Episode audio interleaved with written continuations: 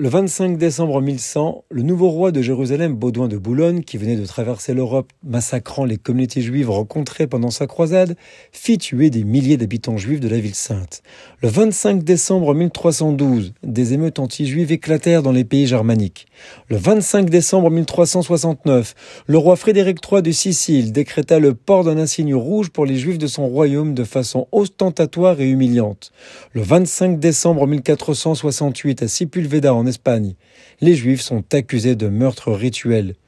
En 1836, à Rome, une tradition de Noël issue des anciennes fêtes romaines des Saturnales, au cours desquelles les règles morales étaient suspendues.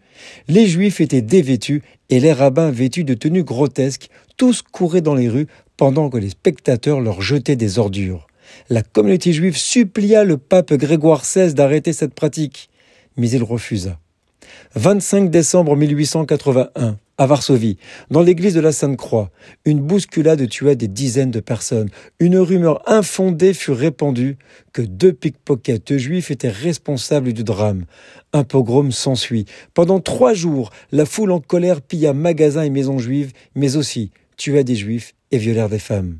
Le 24 décembre 1959, à Cologne, en Allemagne de l'Ouest, la synagogue Grundstrasse a été taguée d'une croix gammée et des mots Juden, Raus événement qui déclencha une vague de profanation de synagogues dans tout le pays.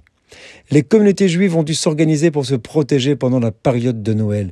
Les écoles juives étaient fermées. Les juifs restaient confinés chez eux, fenêtres et volets fermés, et restaient éveillés toute la nuit du 24 décembre, n'étudiant pas la Torah, de peur que les passants, voyant une lumière allumée, ne décident d'attaquer leur maison. Il était coutume de réciter à haute voix la prière à nous pour éloigner le danger.